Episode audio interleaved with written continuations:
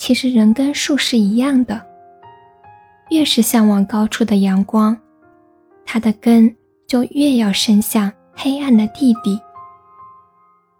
在二十多岁的年纪，刚从鲜衣怒马的大学时代走过，就急急忙忙地披上战袍，装成大人的模样。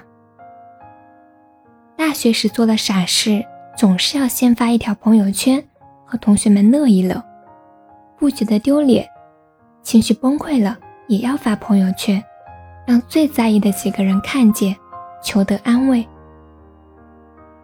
时光流转。随着毕业，渐渐发现好多同学已经设置了三天可见。有些人干脆不发朋友圈，或者只是作为一个为公司宣传的工具人。朋友圈自由，对于成年人来说是一种奢侈。一个人在大城市打拼，没有亲人，只有难以成为朋友的同事。出了问题，打电话给父母。可是，他们也并不能感同身受。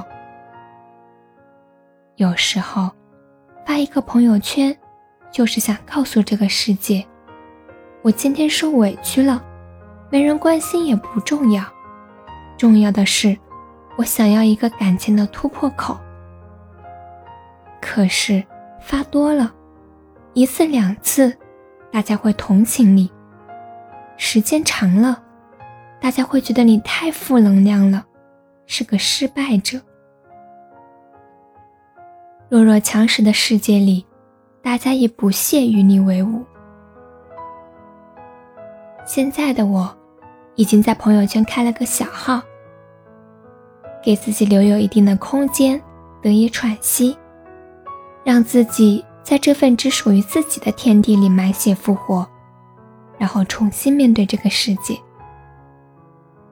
生活不可能像我们想象的那么好，但也不会像我们想象的那么糟。人的脆弱和坚强，有时会超乎自己的想象。有时，可能脆弱的一句话就泪流满面。有时。也可以发现自己咬着牙走了很长的路，生活有苦有甜，但老天不会亏待任何一个努力生活的人。